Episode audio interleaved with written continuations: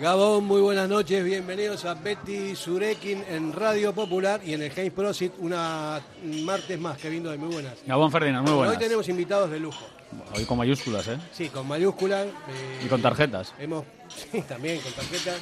A mí me sacaron la, primero la amarilla, después la roja, pero después vamos a comentar en qué momento fue. Eh, David Salinas Armendari, muy buenas. Gabón, ¿Qué tal? pues encantado de estar con vosotros y con, con la ilustre persona que nos visita hoy también, especialmente. Tú dile. Pues tenemos a... No, no tengo tantos años para, de decirlo, pero probablemente al mejor árbitro vasco de la historia. Eso lo digo yo. Me está mirando Ilon. Don Idelfonso Urizas Aspitarte, muy buenas noches. Eh, Gabón, Serrano. Eh, Íñigo Landa, ¿qué tal? ¿Qué tal, Gabón? Sí. ¿Me has Bien. traído el billete de, de la lotería? Que, Yo, de los que toca siempre. Seguro, ¿no? Sí, sí. Bueno, es- entonces estamos en paz y estamos contentos. Hombre. Además mucha- tenemos eh, secuestrados eh, a los niños de San Ildefonso. No, perdón, perdón, que son mis niños. ¿eh? Yo, eh, yo me llamo Ildefonso Juan Carlos Azpi- Urizar Azpitar. Que son sus niños, tú. Les tenemos secuestrados y más o menos les estamos metiendo eh, con unos cascos todo de, de día y de noche. En bucle el número. Y para que- eso eso es. Bueno. Y si no, no lo soltamos. Vale. Así de claro. A mí me parece Esto bien, es como ¿eh? lo de sendero luminoso es una tontería lo de esto. Sí, seguro. Bueno, hay un montón de temas para tocar hoy, hay un montón de cosas y tenemos un protagonista eh, de lujo, como decíamos antes. Eh, No sé si empezamos por el partido del otro día, que fue apoteósico. ¿Te ha gustado el partido del Atlético el otro día, Ildefonso? La verdad es que me encantó. Pero vaya por delante que el mejor árbitro vasco de todos los tiempos es Juanito Gardiazabal y después Ortiz de Bendíbil. Y yo, si queréis, me ponéis el tercero, pero nada más. Bueno, tenemos que, que ver eso. Yo creo que te pondría a ti el primero. ¿eh? De, de lo que vi, yo no, no sé. De lo que... Yo no lo he visto, Yo me pero acuerdo. de, de mi barrio había un árbitro, yo creo que era el primero, Orrantia. Yo, el punto, le llamaban el punto porque cuando pitaba un penalti decía, ¿qué ha pitado? Y dice, al punto. Eh, eh, eh, sí, luego se fue al colegio Navarro. eh, y, sí, Será de Burceña. eh, sí, era así. Pero, bueno, pero era un árbitro de primera división. Yo, yo, yo, desde luego, de- dentro de los años ya que, que tengo, mi memoria no, no va tan lejos como Gardiazabal ni, ni Ortiz de Mendíbil y los que he visto, pues siempre ha sido Urizar, ha sido el referente del mejor árbitro vasco. Hubo un árbitro también, que se puede hablar de él, que fue muy famoso, de triste final, que con el Atleti la verdad es que no, no hacía buenas migas, que era Emilio Guruceta Muro, Ah, que era un árbitro que también fue internacional y, y no sé si Sí, os acordaréis sí. también de aquellos años, pero, pero vamos, yo creo que Sí. el currículum Yo- de Urizar es el mejor de los que yo por lo menos he visto. bueno, yo soy... Pero ahora en serio. Eh, yo, lo que sí es verdad que soy el único árbitro que ha pitado todavía después de 27 o 28 años que he dejado de arbitrar, todavía el que más clásicos Madrid-Barcelona eh, se ha pitado. Y eso, pues bueno, y yo siempre decía, pitar un Madrid-Barcelona es más fuerte y más importante eh, eh, por la repercusión que tiene, porque entonces es cuando empezaba la televisión en serio a dar los partidos y, y siempre daba el Madrid-Barcelona y todo el mundo decía, sabemos quién pita. Yo en el arbitraje, en Neiro, en el baloncesto, éramos el, el terror de, de- de los equipos. 14 temporadas, si no me equivoco, Urizar. 148 partidos en primera división. Eh, victorias locales 68, visitantes 27, empate 53, amarillas 506. Pues sí, sí, ¿no? Eh, rojas 59, 506 son 3,42 por partido según las estadísticas. 59 rojas y desde los 33 años del debut hasta los, 32 eh, son 15 años los que he estado yo, pero bueno, es igual. hasta sí. los 47. Siete, Y sí, bueno, no, porque tarjetero no eras, de- ¿eh? a- a- ¿No? Tarjetero no eras. Sí. Sí. Yo a partir de los 506. yo a partir de los 45, siendo internacional, tenías que pasar unas pruebas Entonces nos hacían el test de Cooper. Desde Cooper, 12 Yo- minutos. Sí, 12 minutos. Eh, te seguían 2.800 y yo hacía 3.500, 3.400, porque la verdad es eso. Luego he corrido maratones, me- no sé, me ha gustado el atletismo. O sea, físicamente bien. Eh, sí, y mala leche también. pero, pero te puedo decir que, que al principio, eh, como anécdota, el primer año que pito en primera división, eh, viene Plaza, que era el presidente de los árbitros aquí, y pues le dice al presidente de aquí, mira, como el chavalín, el rubito y tal, eh, siga así, el año que viene lo bajo. Dice, porque en, el primer año eh, ha expulsado 28, ju- uy, perdón, 18 jugadores, ha pitado 22 penaltis, es que no lo quiere ver nadie. eh. Y al siguiente año que volvió, dijo, tengo que felicitarle a Urizar porque ha sido de los mejores. eh. ¿Sabes por qué? Porque nadie me decía ni hola. No, se, no se hablaba mucho con los jugadores en esa época. Nada. Nada, Sí, ¿no? sí, sí, sí. o sea, Bueno, coloquialmente. Monólogo. Lo que no hay es el manoseo que hay ahora, no sí, sé sí. cuánto. Es que, te agarra, que tal. Que te no preguntan sé. por los hijos y esas cosas. Bueno, sí, pero, pero que, en serio, yo pienso que el juez es juez, el locutor es locutor, ¿eh? el jugador es jugador. y Cada uno en su sitio. a su Totalmente sitio, de acuerdo. ¿eh? Eso sí, ¿eh? te voy a decir, yo salía de un Barcelona a Madrid y la gente, tanto los periodistas, los locutores, los jugadores de ambos equipos y los árbitros, estamos en la sala de fiestas de la Pandau, por ejemplo, en Barcelona. Todos juntos. Todos juntos. ¿Eh? Y al cabo de dos horas eh, tomabas un unos chismes, entonces no había control de alcoholemia, ¿eh? cogías el coche y para Bilbao. ¿Cómo cambian los Bueno, tiempos? eh, duelos entre Real Madrid y Barcelona fueron unos cuantos, ¿no? 15, 15 Sí, sí. Yo, yo con, te puedo decir, eh, y por tu descendencia, que a mí el Barcelona me recusó, el Madrid me recusó, el Atlético de Madrid me recusó, el Valencia y el Sevilla, y, ninguno más me ha recusado. ¿eh? Y sin embargo, eh, cuando me levantaron la recusación, pité semifinal porque se lesionó Soriano y me mandó ir a, a Gijón, habían empatado a cero eh, el Gijón en el Nucan y cuando llego allí, pues sin saber nadie nada, se agarraban de los pelos eh, los del Barcelona. ¿eh? Y, y acabó el partido, metió Maradona el gol ¿eh?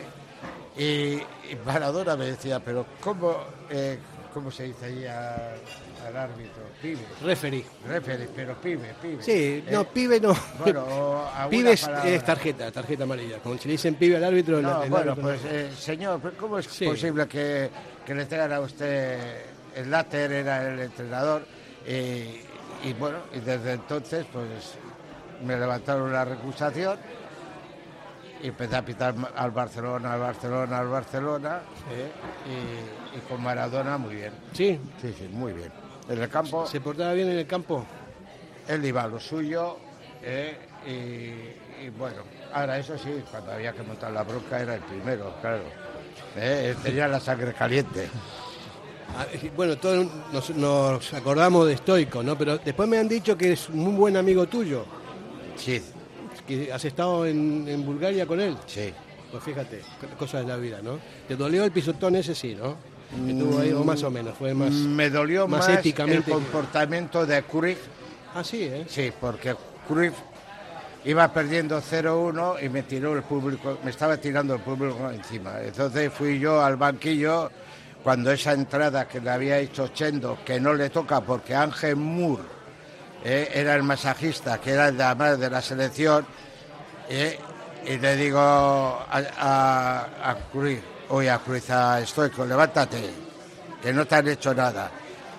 Y Moore me dice, Uri, me llamaban Uri, mm, no la ha tocado, mm, porque tenía amistad con él. Y entonces Cruyff, desde el banquillo, me tira el público encima, voy y le dijo, Johan, tranquilito, ¿eh?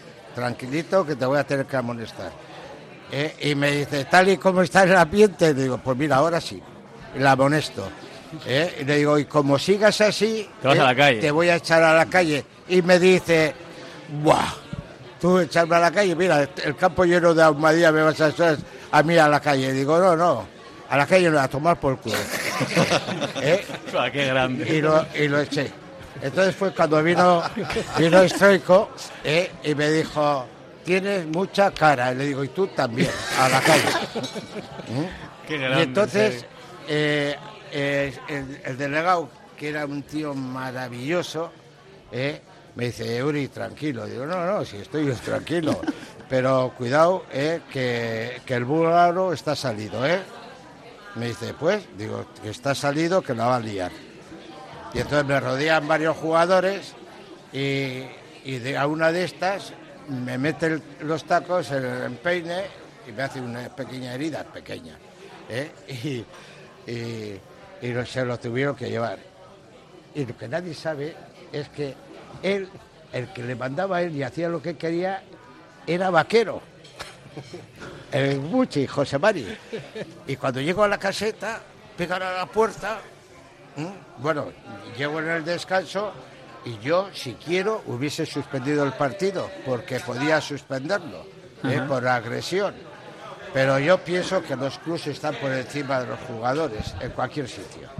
Y entonces llego a la caseta, la verdad es que Barcelona se portó fenomenal, el Madrid lo mismo, y cuando acaba el partido me, pegan a la puerta, digo, ¿quién es? Y dice, vaquero, abre la puerta, cabrón. Eh, Porque yo me llevo muy bien, me llevaba con Chiqui ahí, estaban todos, y, y entonces le abro la puerta y me dice, Ilbon, ¿cómo, cómo lo has echado? ¿Cómo que cómo lo he echado? Porque me ha pisado. ¿Qué te va a pisar? Que, que me dice, me jura y me perjura que no te ha pisado, que lo has echado porque te ha dado la gana. ¿Eh? ¿Eh? Digo, es- digo, mira, déjalo, mira la tele y tal. Coño, pero es que parece mentira tú, ¿eh? que seas así. Todos confiamos en ti, que para nosotros eres una garantía. Bueno, ya sabes lo de Sí, siempre. vendiendo la burra un poco. Peloteo, sí. peloteo, tú. Al día siguiente me llama, me llama por teléfono y me dice, sí, José Mari. Digo, ¿qué quieres? Dice, perdona, este es un hijo de Satanás, este no sé cuántos, este tal. Pues esto es para que vean lo que es el fútbol. Bueno, el que nos llama es Carlos Olaza, que tenemos que ir a publicidad, venimos enseguida. Radio Popular, R. Ratia, 100.4 FM y 900 Onda Media. En Durango, Restaurante Covica. Comida tradicional, moderna y vanguardista, elaborada siempre con la máxima calidad. Expertos en alta cocina en miniatura con reconocimientos de prestigio ofrecen diferentes alternativas para satisfacer los paladares de todos sus comensales. La comida de calidad y el trato exquisito tienen nombre propio en San Ignacio Usunea 8, Durango. Diamanti e Karati, compra de oro con total transparencia y máxima tasación. En Bilbao, Puente de Deusto 13, Autonomía 34, Juan de Garay 7, Doctor Areilza 20 y Santucho 12. En Portugalete, Carlos VII 7 y en Baracaldo, Avenida de la Libertad 2. El primer outlet de joyas de Vizcaya con un 70% de descuento. Diamanti e Karati. ¿Todavía no conoces el Bachoqui de Yurreta? Amplios comedores y terraza para ofrecer exquisitos desayunos desde las 9 de la mañana. Menú del día de lunes a sábado con comida casera, bocatas, tortillas, hamburguesas, platos combinados y los domingos unas de las mejores rabas de la zona. Además, pinchopote los jueves y viernes. Vicente Capanaga 21, Bachoqui de Yurreta. El sitio perfecto para ver y animar a los leones.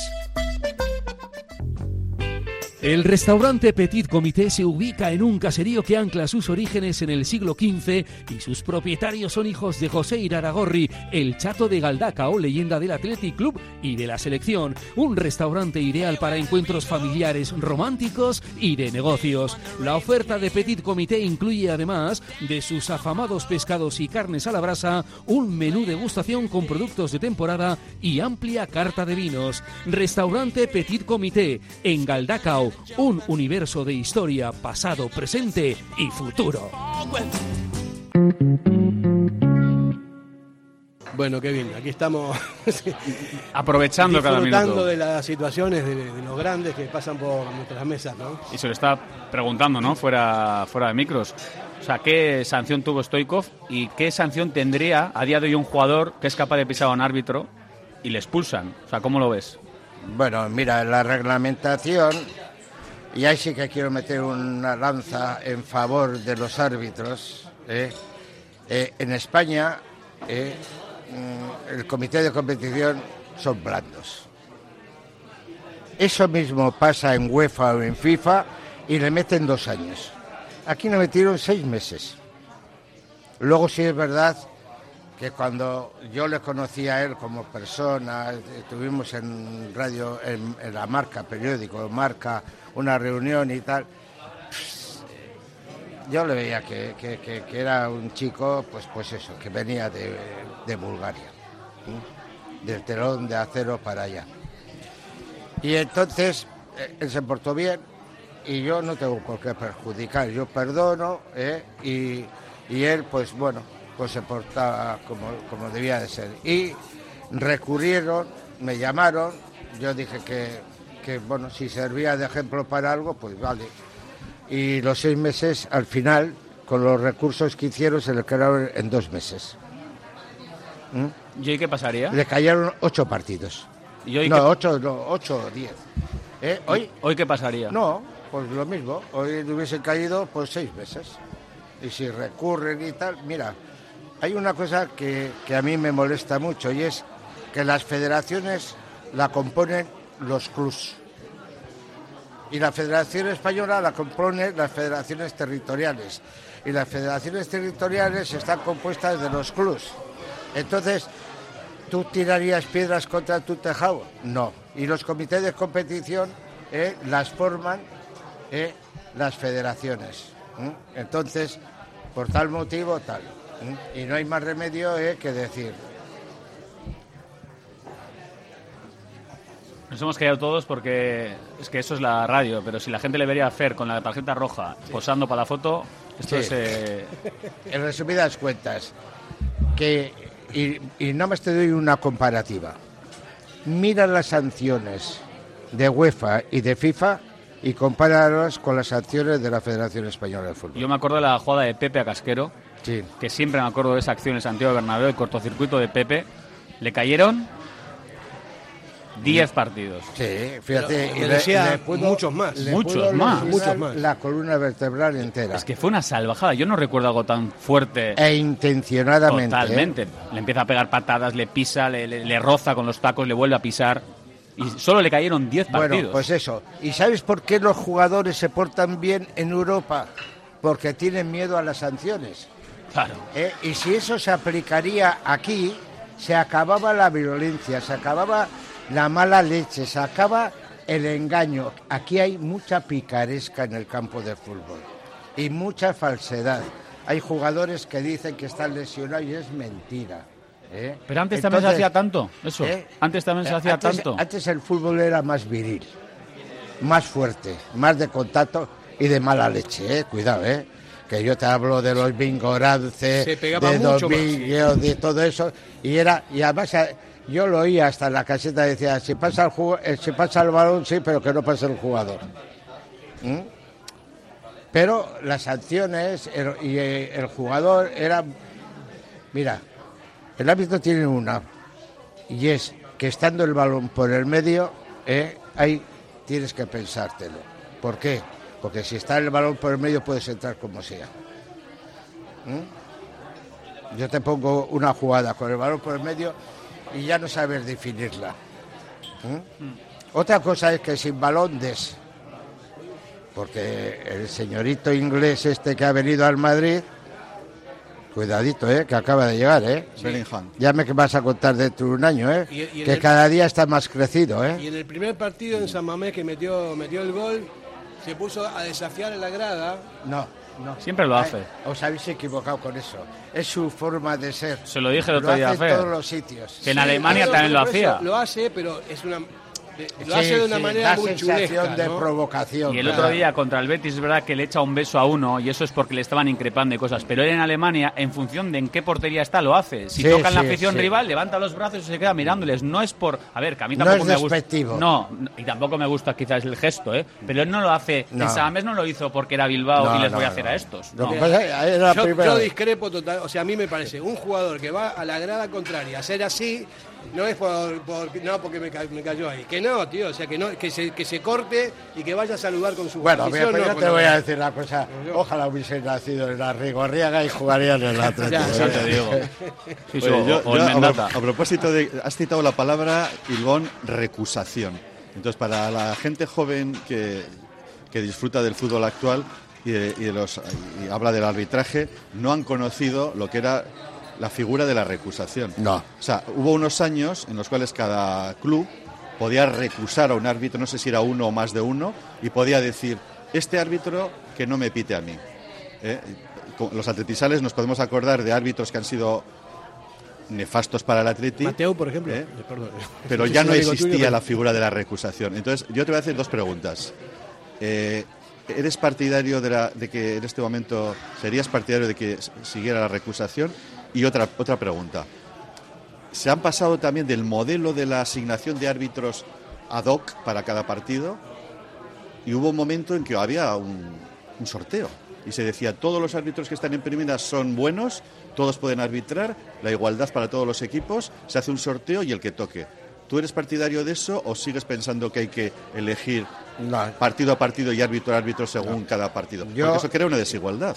no, no crea desigualdad porque tú sabes que cada en todas las facetas de la vida eh, Hay tú- buenos y malos. No, no. Si tú vas a hacer eh, una entrevista de trabajo con una empresa muy dura, tienes que mandar eh, un comercial duro. Entonces, para un partido duro tienes que mandar un árbitro hay idóneo para ese partido. Lo que no puedes mandar, y no todos los árbitros son iguales, ni todas las personas son iguales. Entonces, cada uno es una forma de ser. Yo en un Madrid-Barcelona tengo que mandar un árbitro con personalidad, serio. ¿eh? Que, que- que sí, que le llamen de todo, cabrito, de todo, ¿eh? pero que el tío esté ahí y aguante. ¿eh? Porque la presión es muy importante. Tota- ¿eh? Totalmente comprensible. ¿Eh? Y pero- cada pero- partido, sí. yo siempre he dicho una cosa, cada partido tiene un árbitro. Pero, pero, Un estilo de Pero árbitro. no tenemos. Eh, no existe la. El reglamento es igual, a decir, sí. el derecho a que todos los clubes sean arbitrados por los mejores árbitros. O sea, solamente los clásicos o los partidos que se declaren los partidos más importantes tienen que contar con los mejores árbitros. O sea, el Almería y el Getafe no tienen derecho a que les sea arbitrados sus partidos por los mejores árbitros. es una pregunta sí. que siempre nos Lo hacemos. que pasa es que tiene tan mala suerte que cuando va el equipo grande a jugar a Almería, va un árbitro importante. Claro, ¿Eh? pero porque está el equipo grande. ¿eh? porque está el equipo grande, pero que eso no está bien hecho, ¿eh? pero sí es verdad ¿eh? que no todos los árbitros que están en primera división son árbitros de primera división. ¿Por qué? Y te lo explico, porque cada federación territorial ¿eh? quiere tener un árbitro en primera división. No, hay que ir a buscar, si yo siempre lo he dicho y he tenido grandes polémicas, en Andalucía salen toreros ¿eh? más que aquí, y aquí salen árbitros más que en Andalucía. ¿eh? Debe haber más árbitros vascos. Claro, y es que hemos tenido hasta siete árbitros vascos en primera división y ahora nada más tenemos uno. Uno Que es muy bueno, por cierto. ¿Eh? Sí, sí, es muy bueno. ¿eh? Pero yo tengo que reconocer ¿eh? que eh, hay que ir a buscar al árbitro donde esté. Pero desgraciadamente no. Y hoy en día, ya con esto del bar y estas cosas, le están quitando personalidad al árbitro. Lo de la recusación, Ilbón. Y lo de ¿Tú la estás a favor ¿Eh? de, que, de que siguiera la recusación? ¿No te parece Yo que no, es algo nunca, ya? nunca no, he estado a no- favor. No has estado a favor No. nunca. ¿Por qué? Porque le haya perjudicado a un equipo o porque ellos crean que le ha perjudicado. Eh, yo a mí cuando me lo han dicho, he ido a, a declarar muchas veces, porque yo he llegado a ser el presidente de la Asociación de Árbitros, estando arbitrando en Primera División. ¿eh? Eh, yo siempre digo, al árbitro que lo recusa, lee el periódico de ese sitio y del otro sitio. Oye, ¿crees que has estado en campos diferentes? ¿Mm? Pues si ellos no se ponen de acuerdo, eh, ¿cómo van a recusar? Si el árbitro lo que quiere es arbitrar bien, sac- sacar el partido. Y si no, ya hay un informador y un comité de competición arbitral eh, que te va a puntuar y te va a bajar de categoría si no funciona. de todas maneras, eh, lo que opino sobre el mundo del arbitraje en general es que eh, no debería depender de la federación.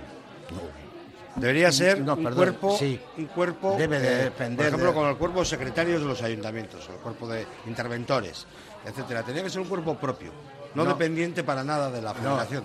Debe, como- de, debe depender de la federación porque las federaciones pertenecen a la FIFA y la UEFA Claro. y los organismos arbitrales pertenecen ahí. Pero yo ya sé por dónde vas. Lo que tú quieres decir que aunque estés dentro de la federación sean auténticamente independientes. Eso quiero decir. O autónomos. Autónomos. Exacto, yo, estoy de acuerdo totalmente con ello. Vamos a hacer una pausa y volvemos enseguida. Radio Popular, R. Ratia, 100.4 FM y 900 Onda Media. Asador Cervecera Basanta, nuestra especialidad es la carne y el pescado a la brasa con carbón de encina. Comenzamos la temporada con la apertura de nuestra terraza exterior, con pollos asados, entrantes variados y, como siempre, nuestro chuletón a la brasa. También tenemos menú de lunes a viernes, Asador Cervecera Basanta, Ollareche 33, Guecho. Bodeguilla Indauchu, lugar tradicional desde 1945. Los mejores pinchos y bocadillos. Gregorio de la Revilla 18 Indauchu, siempre con el Athletic. Si te casas el año que viene, Pascual Bilbao tiene una oferta que no vas a poder rechazar. Hasta el 31 de diciembre, por la compra del traje, el chaleco gratis. Cuanto antes vengas, más variedad para elegir. Imprescindible cita previa. La misma calidad y asesoramiento de siempre. Ahora, al mejor precio. Te lo repito, Pascual Bilbao. Por la compra del traje, el chaleco gratis. En el corazón de Algorta, Pipers. Gastronomía de calidad, menú del día, menú de fin de semana con reserva previa, desayunos y todos los jueves, música en directo. Viernes y sábados de 9 a 12, carta de bocatas, hamburguesas y raciones. Más información en la web pipersalgorta.com.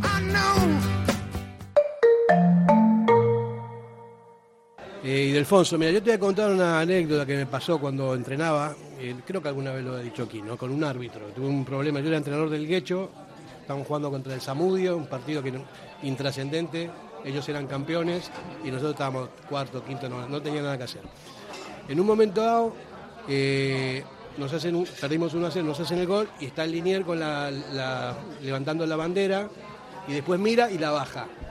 Entonces cuando termina el partido, te digo que era intrascendente, era un partido totalmente amistoso con los jugadores, con los Mariano, con todo el mundo. Y viene el árbitro y yo estaba hablando con el linier y me dice, bueno, no voy a decir lo que me dijo porque fue un epíteto que no se puede ni, reproducir, ¿no? Eh, entre otras cosas me dijo, Sudaca, hijo de, no sé qué, ¿por qué eh, no hables con mi linier? Yo estaba hablando con la Clemente y le dije, oye, si, si, así riéndome, digo, si ha levantado la bandera no la baje, que queda feo, ¿no? Y me, me, increpó así, y cuando me insultó, yo me volví loco, y se metió dentro del vestuario corriendo, y yo empecé a porrear la puerta, y digo, pero ¿por qué no me, por qué no me lo dices en la cara así, no? Bueno, en fin. Y puso en el acta, dice, el entrenador del Guecho eh, le estaba, estaba pegándole al linier, diciéndole, "Ay, hijo de no sé qué, todo esto, por, porque has bajado la bandera, así como un poseso. Me quedé alucinado.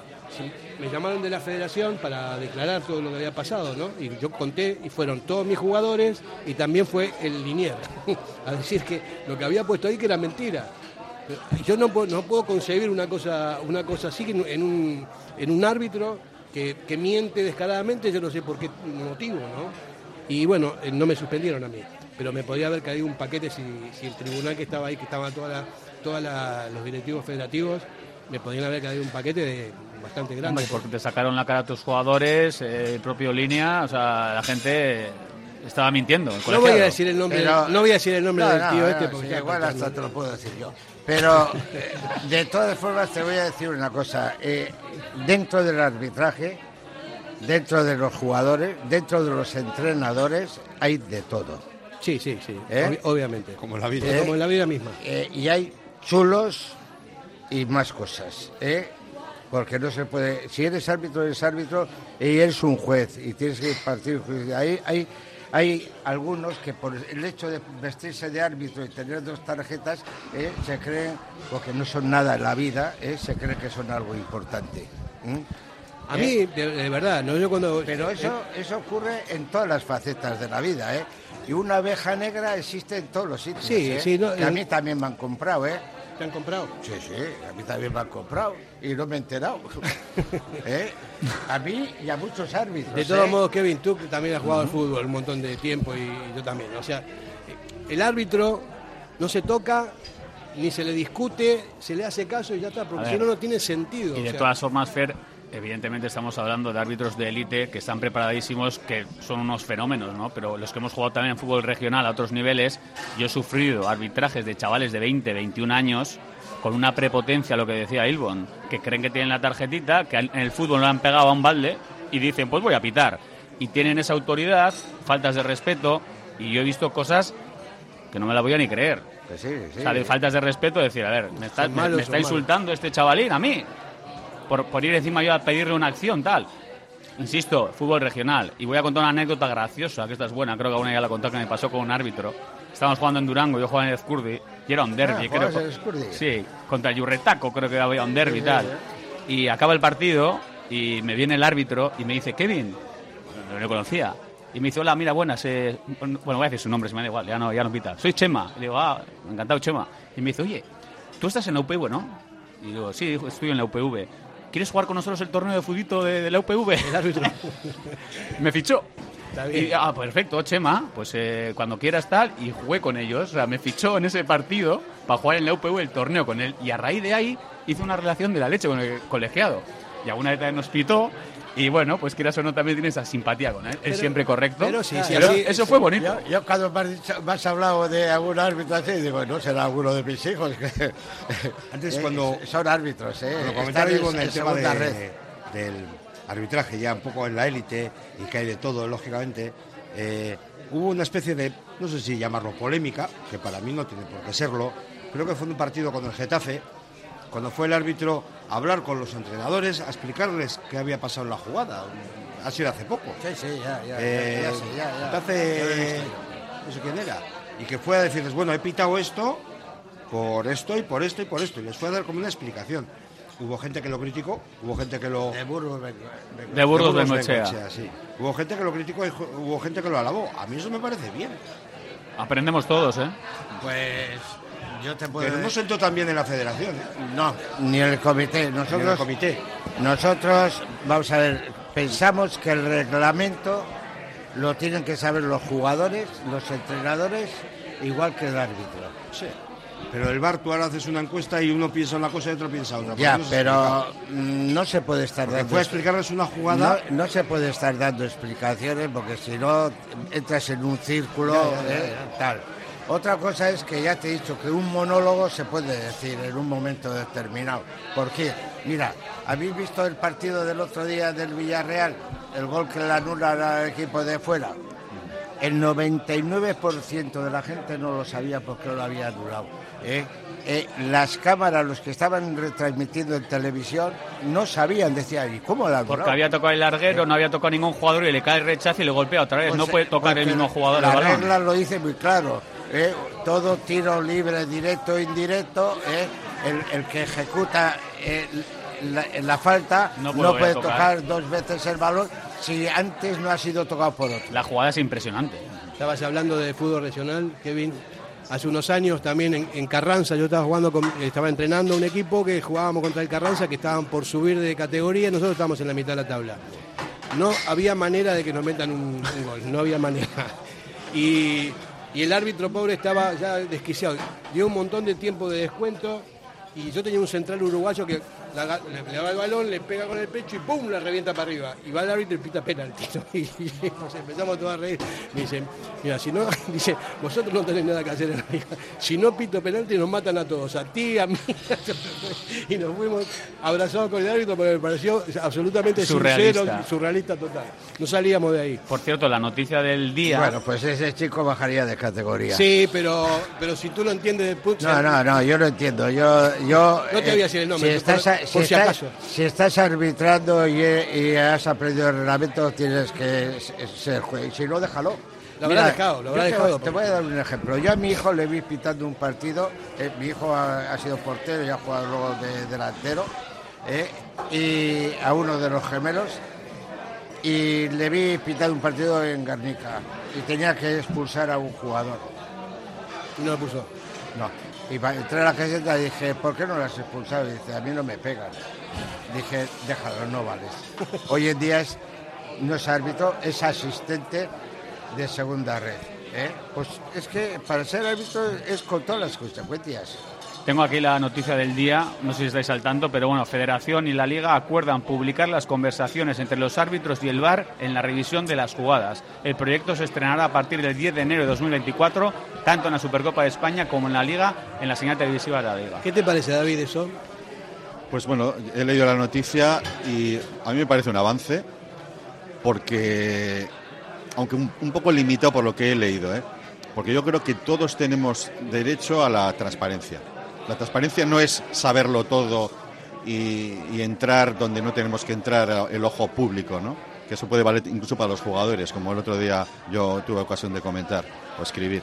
Pero en este caso, cuando ya se produce una consulta al VAR, ya hay una conversación entre el árbitro y el responsable del VAR, a raíz de unas, de unas eh, imágenes que todo el mundo estamos viendo, yo creo que sí gana en transparencia y en credibilidad el fútbol si sabemos exactamente qué es lo que está viendo cada uno.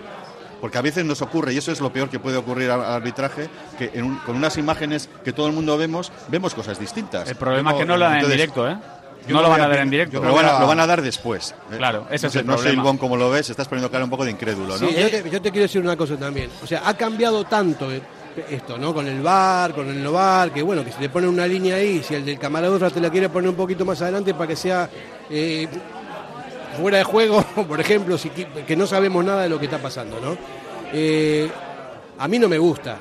A mí me parece, no me gusta, me parece que sí, hay un avance porque, bueno, hay otras tecnologías que, por ejemplo, en el tenis, la pelotita se ve en la línea, en la, la pelotita, el, el ojo de halcón se ve en la línea, y en el bar no veo ese tipo de cosas, ¿no? O sea, se podría hacer mejor. Pero también eh, hay que dejar a los árbitros que, que decidan ese tipo de cosas, ¿no? Pero no yo tiene por yo qué ya- entrar la yo televisión ni nada ya no opinar porque yo eh, si- siempre he sido antibar, sigo siendo antibar. Con. Es decir, creo que la idea era buena, era una herramienta que venía a ayudar y creo que muchas veces se está perjudicando. Sí, soy a favor, estoy a favor de tecnologías. Tú puedes poner unos sensores en la portería para ver si es un gol fantasma, e incluso puedes poner un chip en el balón y en los, en- en los ángulos de las porterías.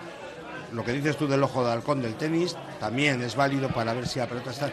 Pero ese concepto de, de, de VAR, tal y como, como se entiende hoy en día, que estén eh, dos señores en las rozas diciéndole a otro, que una- en unos supuestos sí, en otros no, a veces sí y a veces no. Pero entra dentro No, del fútbol que se VAR. los árbitros. Yo Yo Íñigo, lo no, no- mañana. yo Íñigo no, no, no comparto lo que dices. Yo estoy a favor del, del, del VAR y de cualquier medio técnico que ayude a mejorar y que haga justicia. Otra cosa es que Pero teniendo ese, medio, teniendo ese técnico que siga habiendo errores de apreciación, eso agrava más los errores. es imposible. Pero desde luego yo creo que es avanzar si En- se utiliza, en el- en el campo si se tenías- utiliza en condiciones y si desde luego no ve distinto el árbitro al mando al jefe del VAR, ¿no, Ilbón? Porque a veces ven distinto con las mismas imágenes, ¿no? Claro. Y eso sí es lo grave, ¿no? Yo voy a partir de... Ahora hablo de eso, pero tú has mencionado el acuerdo entre la federación y la liga. Vamos a ver. ¿Me puedes explicar quién es el señor Rocha? No tengo ni idea. ¿Eh? Pues es un señor que está ejerciendo de presidente de la federación en funciones, llevando una gestora en este momento. No puede tomar determinaciones en nombre de la federación y eso lo tiene que aprobar una junta directiva legal. Segundo, eh, ¿Para qué se ponen medallas si es mentira? Es mentira porque esto ya llevan seis meses en Inglaterra haciéndolo. ¿eh? Entonces, ahora que nos venden películas, que no, que no es así. ¿eh? Hay que hacer las cosas bien hechas. ¿eh? Ahora dice que van a dar esto, vale, pues que lo den. Si, si sirve para algo. Nosotros los árbitros no tenemos inconveniente en que nos den nuestras grabaciones con los jugadores. Vamos a conseguir que muchos jugadores tengan la boquita más calladita. Eso sí. ¿eh? Y, tercero, eh, tenéis un caso, ahí tenéis el capitán del Girona, ¿eh? que le dijo unas cosas al árbitro del Girona, lo puso a parir, dijo que le había faltado el respeto, le había insultado, y luego cuando leyeron las grabaciones era todo mentira. Claro. Y ha tenido que pedir perdón. Y ahora con el, el, el VAR, mira, el VAR es un mal necesario. Eso es como lo tengo yo catalogado, como un mal necesario y que ayuda en ciertos momentos. Hoy en día, con la cantidad de dinero ¿eh? que está, se está jugando, ¿eh? es necesario ¿eh? que no se equivocan errores garrafales. Pero hay un sistema y una metodología ya implantada. Que eso que diga que no saben los árbitros, no, perdona, los árbitros son humanos y como humanos se equivocan. Y el que está en el bar tiene que dejar de ser protagonista y solamente tiene que decir al árbitro, vete y míralo. Nada más, y tú decides. Pero es que eh, eh, antiguamente había... No, no, si es todo dinero, evidentemente. No, que estamos haciendo la la- seña de la publicidad. Ah, vale, no, esto me hace No es que todo sea dinero. Parezco, parezco nuevo. Radio Popular, Herri Ratia, mucho más cerca de ti. En Durango, Restaurante Covica. Comida tradicional, moderna y vanguardista, elaborada siempre con la máxima calidad. Expertos en alta cocina en miniatura con reconocimientos de prestigio ofrecen diferentes alternativas para satisfacer los paladares de todos sus comensales. La comida de calidad y el trato exquisito tienen nombre propio en San Ignacio Usunea 8, Durango. Diamanti e Karati, compra de oro con total transparencia y máxima tasación. En Bilbao, Puente de Deusto 13, Autonomía 34, Juan de Garay 7, Doctor Areilza 20 y Santucho 12. En Portugalete, Carlos VII 7 y en Baracaldo, Avenida de la Libertad 2. El primer outlet de joyas de Vizcaya con un 70% de descuento. Diamanti e Karati. En Jamonerías Miratón de Guijuelo ya estamos preparando la Navidad. Como cada año te ofrecemos los mejores ibéricos con una presentación exquisita y a precios de fábrica. Encarga a tu medida tu regalo de empresa con un lote ibérico. Jamonerías Miratón de Guijuelo, el centro especializado en ibéricos de Bilbao. Jamonerías Miratón de Guijuelo, en Simón Bolívar 11, desde fábrica, sin intermediarios, a su casa. Si te gusta disfrutar del buen pescado, Asador Restaurante Parrillas del Mar es tu lugar. En Bilbao, Juan de Ajuria Guerra número 7. Disfruta de nuestros pescados a la parrilla, besugo, rey, rodaballo, lubina y mariscos como langosta, bogavante y cigalas, entre otras delicias del mar. Mención especial también a nuestros entrantes originales como la ensaladilla de buey. Si quieres comer bien en un ambiente de lo más acogedor, ven a Parrillas del Mar. En el corazón de la ciudad, Bocatería El Horno de Bilbao. Ubicada en la calle Cosme Echevarrieta número 2. Los mejores bocadillos, hamburguesas, raciones, ensaladas y bollería. Abiertos desde las 9 para desayunos. De lunes a jueves con cocina operativa hasta las 6 de la mañana y los fines de semana hasta las 7. El lugar perfecto, con amplio horario para poder comer bien a todas horas. Recuerda, Bocatería El Horno de Bilbao. Ven y disfrútalo. Alfonso, eh, volviendo al tema que nos compete en cuanto a la tecnología, pues sí, el tiempo cambia, eh, las cosas evolucionan, pero a mí yo he hecho en falta el fútbol de toda la vida, o sea, donde se equivocaba el entrenador, los jugadores, los árbitros, que había polémica, había un montón de cosas así, y me parece mucho más auténtico lo que está pasando hoy en día, que por un dedito es fuera de juego, que podía ser para un dedito para adelante, es O que por una tipo de- uña. una uña, son, o igual, no sé, hay cosas antes no eran muy buenas porque había insultos la grasa, hoy no se puede decir No, pero absolutamente eso a mí- nada. ah, Pero eso a mí también es fue que dicen, es que es eh, fuera de, de juego por poco. No, es fuera de juego, no es fuera de juego. Claro, si fuera de juego, fuera de Pero juego. digo yo que eh, tradicionalmente estaban seis ojos viendo un partido, que era el árbitro de las dos líneas. Luego pusieron un cuarto árbitro, ya son ocho ojos. En los mundiales se han puesto hasta en, En las áreas. En, las áreas. Eh, ya tenemos 10 ojos. Luego tenemos eh, otros cuatro ojos en el bar, que son 14 ojos. y ves alguna jugada y dices, lo que han visto 30.000 personas en un campo o millones en televisión, no lo han visto 14 ojos. Es decir, te quiero decir, ¿a qué me aportan esos eh, cuatro ojos de más cuando muchas veces... Ya, no pero luego, luego también siempre estamos Igual con no el me lo tema... han explicado bien, Pero pero eso- yo soy antivar. Yo te lo digo que esos ojos no tienen poder de decisión en absoluto. ¿eh? Todos los elementos alrededor del árbitro son consultivos, todos. Pero ahora voy a partir de una cosa. La Internacional Boar, ¿eh? que son unos señores, el más joven tiene 82 años, ¿eh? son esos que se dedican exclusivamente a analizar todo. Y con la FIFA determina. ¿Qué pasa? Que la FIFA, ¿eh? cuando hace las reuniones de entrenadores, de clubs y de todo, son los propios entrenadores los que le obligan a la FIFA a que implanten esos sistemas. ¿Mm? Entonces, la Internacional Board no quería. ¿Por qué? Porque la Internacional Board lo que quiere es que se hable de fútbol toda la semana. ¿eh? Entonces, si ya meten el bar, meten el otro, se acaba la polémica. ¿eh? Y, no es lo mismo de que yo pite en Madrid-Barcelona, haya pitado un penalti y no haya pitado, ¿eh? cuando no existe el bar, que estamos hablando toda la semana de fútbol, de fútbol, de fútbol, de fútbol. Eso es la diferencia. Lo que pasa que como hay tantos intereses ¿eh? de dinero ¿eh? y, los clubs se lo juegan tanto, pues entonces han dicho que quieren tecnología, tecnología. Que te digo una cosa, la tecnología en dos o tres cosas es fundamental, ¿eh? en que entre el balón o no entre. El fuera de juego para mí, por una uña, no me sirve. Para mí el fuera de juego tendría que ser el cuerpo. Y luego, ¿eh? es que antiguamente a en línea le decía, ante la duda, no levantes. En lin- no. se decía, en línea no hay fuera de juego. Cuando están No. en línea, y claro, Nunca. ahora vemos que Incluso- están en línea, aunque Claro. tengan un dedo. Pero incluso ante bueno. la duda. Se pita, pierna, y se pita y estas cosas ahora, Pero por la ejemplo, frase también era, no, ante la la duda que no jugada. hay que levantar. ¿Eh? Hay ante la duda, si No, tienen no, dudas, no, no se levanta. Entonces esos fueras de juego... en línea parado y sigue y tal, y luego al final levanta de- después de... No, eso es, pero eso Hay que es dejar- por el sistema. Me pone muy nervioso. Sí, por sistema, y, sí. y- y ahora te digo, si levanta, pita y luego da la televisión y se ve que no está fuera de juego, ¿qué hacemos? Porque es un, un ser humano, ¿eh?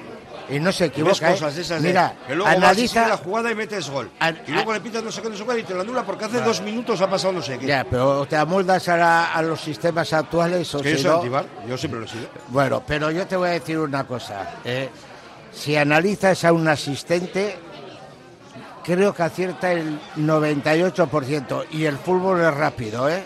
El fútbol es muy rápido para que tengas. Y tienes que tener el ojo en línea y el ojo en el que va a chutar, ¿eh? Y eso es muy difícil. Lebón, ¿tú has pensado alguna vez ahora ponerte de corto, ponerte a pitar, o sea, en este fútbol moderno, cómo lo harías? ¿O tus sensaciones? ¿O sería Igual. totalmente distinto o no? Eh, llega un momento que pitas por instinto. Yo ya sé, yo, si todo el mundo, yo cuando voy a Salmamés, estoy más viendo al árbitro que, que- Claro. que el fútbol. Claro. ¿eh? Y yo en el campo cuando estaba y venía un balón atravesado y de repente caía muerto, coño, yo tengo que pitar penalti. ¿Por qué? Porque un balón así atravesado no puede caer muerto. Si cae seco, Le ha claro. tenido que poner la mano. Mira, yo te voy a hacer una pregunta, no, no sé si es amigo tuyo o no, pero tú has visto, cuando vas a San Mamés, ves a los árbitros. Eh, hay un árbitro que es especial para nosotros, que estuvo en el Mundial también, que ¿Qué ha sido? ¿Quieres decir que ha sido? ha sido porque ya se ha jubilado. Le han jubilado. le han jubilado. Todos sabemos de quién vas a hablar. Mateo Laos. ¿Es un buen árbitro? La OS. La, La OS. OS, la OS. Para nosotros la OS, con ese. La OS. Así hacemos. eh. ¿Qué te parece? ¿Qué te parece? A mí me parece que era un antiatlético, yo porque soy muy forofo, ¿no? Pero, Pero y yo, además de lo que estás diciendo, Fer, fuera parte de que haya pitado o no en contra del Atleti, yo, yo también quiero añadir esa manera de pitar. chulesco. No, esa manera de hacer, de hacer Protagonista. de- de- del fútbol Es- una tertulia Hombre, con los jugadores. es el protagonista Creo que- del partido, querer ser Creo el que se está llevando al arbitraje a todo lo contrario, a ser una autoridad intocable, que es intocable por definición, a hacerla ya partícipe casi casi de tertulias, porque los árbitros, por lo menos Mateu y algún otro más, les gusta eso. ¿Tú eres favorable a ese tipo de arbitraje? Todos hablamos en todos comandita? a la vez y lo- no, el que tiene que hablar es... No, no, Sí, que, que yo estoy hablando de No, no, de la no, no, no, no, que va, Y que además va. me tocáis temas que, Que, oye, Que te ponen caliente. Pero tú lo viste en el mundial, Eh. en el mundial, en el mundial que ganó Argentina, la, la actuación de Mira, en el mundial que ganó Argentina, la actuación de Argentina, si estoy yo ahí en el campo, Ya. me quedo con cuatro menos. Bueno, menos mal que no estabas. Eh, pero voy, voy, a lo que voy. Pero me refiero, el protagonista. el protagonista. Una amarilla. me está sacando la roja, Kevin, no es la amarilla. Eh, no puede ser tan, prosa- tan, tan protagonista. Los jugadores de los dos equipos lo sacaban diciendo como qué pesado que es este Yo, tío. lo, yo lo- se lo dije a hacer, y no porque él estaba con el sentimiento argentino, lógicamente que lo tiene. Yo me quedé alucinado con Mateo en ese mundial. Había visto todos los partidos y los árbitros en plano salían poco. Aquel día le veía a Mateo todo el rato. El primer tiempo decía todo el rato en plano Mateo, todo el rato en plano Mateo. Y yo decía, ¿pero por qué sale todo el rato este hombre? Porque es protagonista. Es que no hay más. Cada uno, yo, yo, eh, te voy a decir una cosa, eh, cada uno tiene un estilo de arbitraje ¿no? y pues a mí me gusta otro estilo diferente. Serio, más serio. Yo, yo no sé si dicen eso de que preguntas por el padre, por la novia, por la eso, tal, y no sé.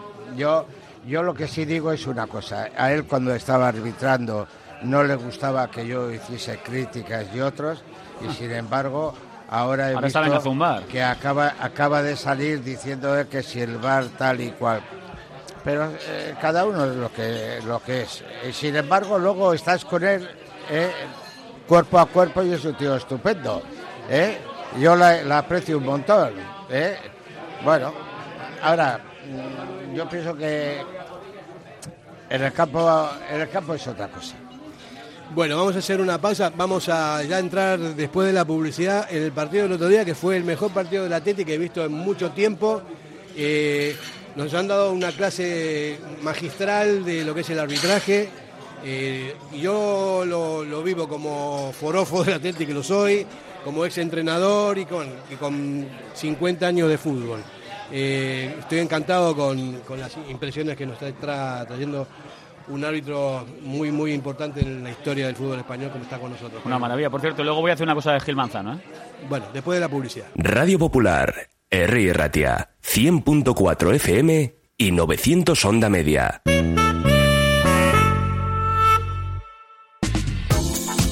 ¿Te apetece comer bien en Basauri?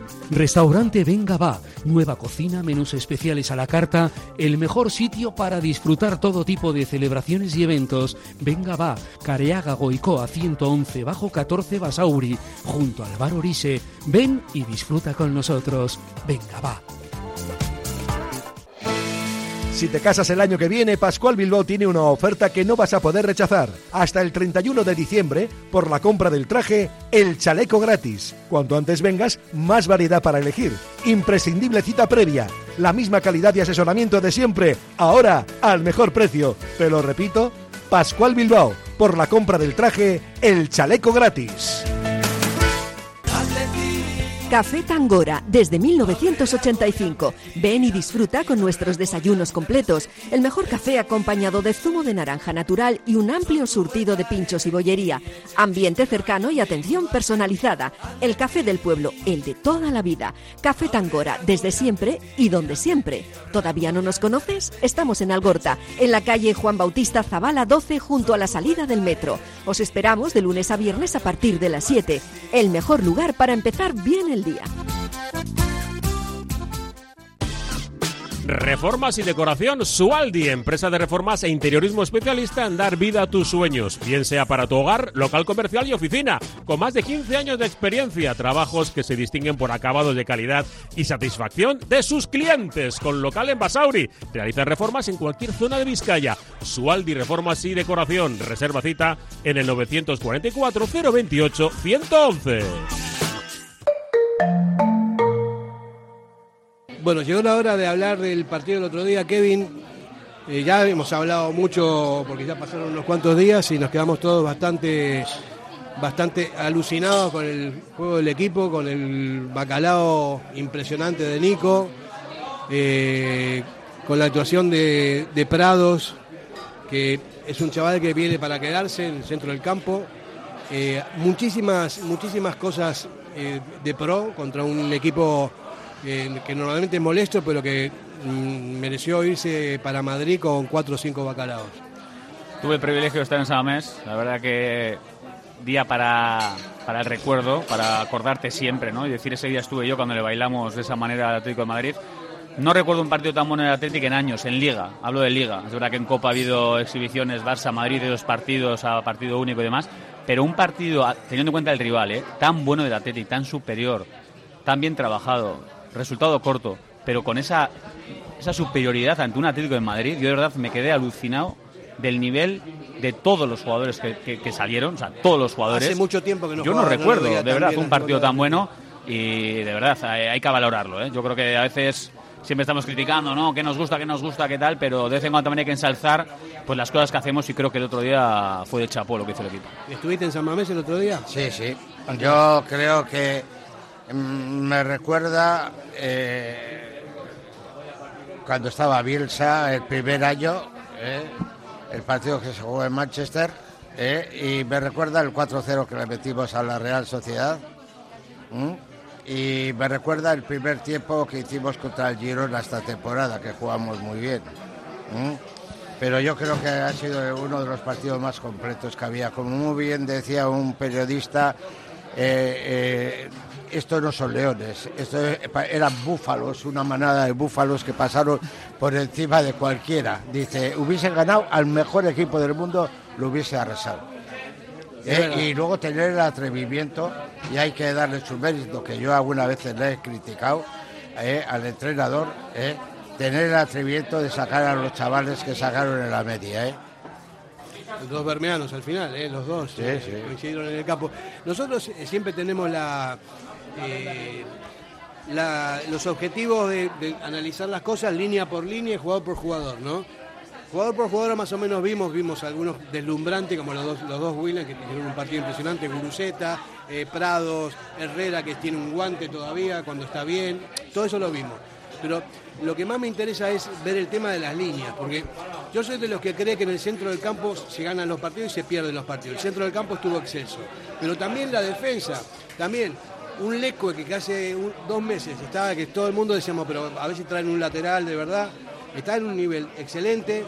Eh, Pero es que me las dejas votando. Si vas a hablar jugador por jugador y me hablas del centro del campo, yo te voy a decir uno que tocó cuatro veces el balón y perdió cinco veces el balón. ¿Quién? ¿Eh? Besa. Pero Vega no jugó, pues jugó poquito. Las cuatro veces que tocó el balón las perdió, la perdió cinco. Bueno, pero yo estoy hablando del centro del campo. Y una además con riesgo, y además una con riesgo para el portero. Es decir que, bueno, esto es así. o no es así. será así, pero muy poquito. Lo único, sí, estoy de acuerdo, Íñigo lo único no positivo del partido, porque los que jugaron, los 11 que jugaron, estuvieron bien todos. Eh, Vesga viene de una lesión y iba a ser titular y no lo, y salió Prados en buen momento porque Prados estuvo fenomenal y efectivamente como dices Miquel Vega cometió algún error pero yo pienso que es de lo poco que se puede, estoy de acuerdo, ¿eh? pero estoy de lo poco negativo que se puede subrayar. Es lo único, lo único que extraigo, digamos, de crítica. Sí, ¿eh? sí, sí. Como... Pero ¿cuánto tiempo jugó? Es cuando el Atleti eh, se tiró atrás. Sí, el último cuarto, los últimos 20, los últimos 20 minutos cuando el Atlético de Madrid... ¿Qué pasa? ¿Qué pasa si? ¿Qué pasa si en una de esas, que además le puso en, en, un aprieto al portero, pues Unai Simón tiene un fallo y nos ponen 2-1 cuando era un partido que te lo tenías que haber ganado 4-0. Pero bueno, en ese momento 2-1, pues ¿qué nos pasa? Que estamos hasta... Se nos ponen esas cosas aquí en la garganta no hasta que el árbitro al final. era un riesgo que existía en cualquier momento. El Atlético Madrid es un gran equipo. pero si encima tienes a uno que de cuatro veces que la toca tiene cinco fallos y uno de esos te pone en peligro, y vamos a hablar jugador por jugador. Sácame lo bueno del partido el otro día. Todo. todo lo Sácame lo malo. Eso. Todo no, dije que vamos a hablar línea por línea mejor que jugador que por jugador. ¿no? Ah, línea, línea, por línea, por línea. Yo decía el porcentual de la culpa de la yo Te digo, el 85% del partido, el centro del campo del Atleti lo hizo fenomenal porque se complementaron, sobre todo con el chavalete, que es una, es una aparición la verdad que. Eh, lo, de Prado, lo, de Prado, es espectacular. A ver, sabíamos, sabíamos. Yo, a ver, me habían hablado muy bien. que, es un medio centro brutal, pero medio centro de manual. Que no jugaba ahí nunca. Y, evidentemente eh, el fútbol es muy caprichoso. Si llega a estar bien Herrera, si llega a estar bien Dani García, si llega a estar bien Vesga, si llega a estar bien. No hubiera jugado de medio centro y bailar con Herrera nunca. Pues bueno, ha tenido oportunidades, la tuvo en Granada, la aprovechó. La tuvo el otro día contra el Atlético Madrid, lo aprovechó y demuestra que este jugador, si le dejan, cuidadito. Hay que ver, ¿no? Porque ahora ya, ya se mostró. Y ahora es muy difícil quitarle. que no le puedes quitar. que no le puedes... Tú que eres entrenador, Fer, no le puedes quitar. Bueno, Galarreta también. el, miércoles, digo, ¿eh? Ah, no, a, no, Prados. No, el este miércoles miércoles no, se no, le no, puede digo que no sé si va a ser titular habitual, o no, porque bueno, tiene ahí por delante unos, unos cuantos cracks. Es una noticia estupenda, pero otra va- noticia es esa de la. Claro, perdona, ¿Tú te crees que va Sí. a poder aguantar? Eh, Ahora hay parón, o sea, no hay ¿no? que dosificar un poquitín al chaval. Yo a Prados le ponía de inicio. Al que le dosificaba, vamos a ver si llega, porque Herrera sabemos que te hace un partidazo. Nah, a ver, Herrera pero luego, es limitado. pero luego igual no puede jugar este miércoles también de inicio. Pues igual vemos al que no quiere ver eh, Yo iba, yo iba a citar a Ander Herrera. Vesga, pues igual porque- juega Vesga con, con Prados. Yo iba a citar a Ander Herrera porque hombre, es un jugador que obviamente tiene que dar, porque es un gran jugador, ha estado lesionado, pero la calidad no se olvida. Impresionante y los dos mejores partidos que hemos visto en San Mamés, que fueron contra el Rayo Vallecano y contra el Atlético de Madrid, ahí ha estado Ander Herrera, en un caso acompañado de, de Galassi, de Galarreta, que nos gustó mucho ver a los dos juntos, y el otro día acompañado del Chaval Prado. Pero yo también a Ander Herrera le doy una parte muy importante de, de importancia en cómo jugó el Atlético contra el Atlético de Madrid y Pero contra para el Vallecano. eh, David, tiene, un, tiene un guante en la, Sí, sí, sí, en- sí. en la- en la No se le olvida jugar. No, para, para nada, es un jugadorazo. Lo que pasa es que tiene todos esos problemas físicos Eso es. recurrentes, que sí, pero vamos, es un Voy a contar una cosa a Herrera. que ha jugado en el, en- en el PSG, que ha jugado en, en Inglaterra. eh, vamos, es un jugador de los muy buenos que hay en Europa, ¿no? Lo que pasa es que tiene una edad también y, tiene- y es un poco débil físicamente para no romperse. Bueno, pues eh, de Ander Herrera voy a contar una cosa. Eh, evidentemente su situación ahora de cara a los que mandan dentro del club ha cambiado. Evidentemente solo hay que verle ahora el rendimiento, ¿no? Que lleva ha hecho varios partidos buenos. El problema es que no puede jugar prácticamente con continuidad por sus problemas físicos. Pero la visión de Ander Herrera en el equipo ha cambiado y que no nos extrañe que la renovación a Ander Herrera se le van a ofrecer y que las conversaciones pues, mira, si igual no, han empezado si no lo antes llegan a renovar es un despropósito total como está jugando. O sea, eh, vamos, otra cosa que se lesione otra vez, bueno, pero pero que si Ander Herrera estando bien, para mí es titular en cualquier equipo, ¿eh? Pero en Pero, cualquier pero- equipo. pero dicho lo cual, estamos de acuerdo en que Ander Herrera ha aportado por fin y esperamos que aporte hasta el final de temporada. Yo creo que tampoco tendría que tener Atleti prisa en las renovaciones, porque estamos hablando de que, de que son jugadores, los veteranos y la, y la media y la clase media que difícilmente se van a marchar. Pero ahora hay que- a que diferencia re- de Nico y Sánchez que ya están atados. Entonces yo creo que Ander Herrera, si continúa jugando, si no es de cristal como ha sido hasta ahora.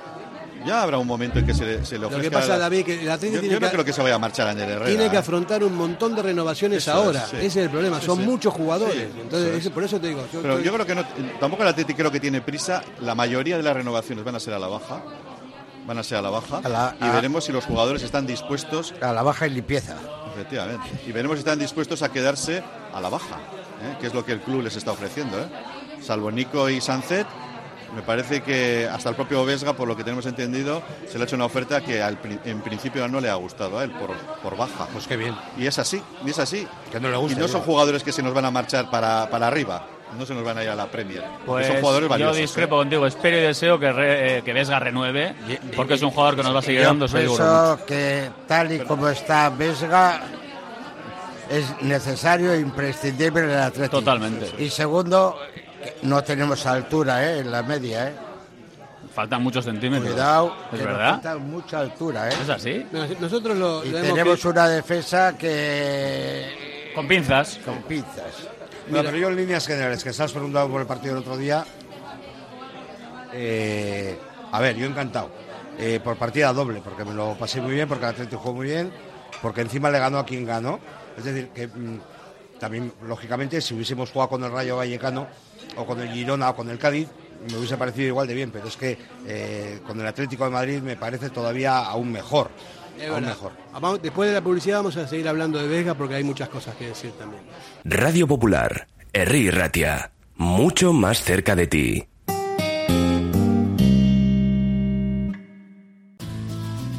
Si te gusta disfrutar del buen pescado, Asador Restaurante Parrillas del Mar es tu lugar. En Bilbao, Juan de Acuria Guerra número 7. Disfruta de nuestros pescados a la parrilla, besugo, rey, rodaballo, lubina y mariscos como langosta, bogavante y cigalas, entre otras delicias del mar.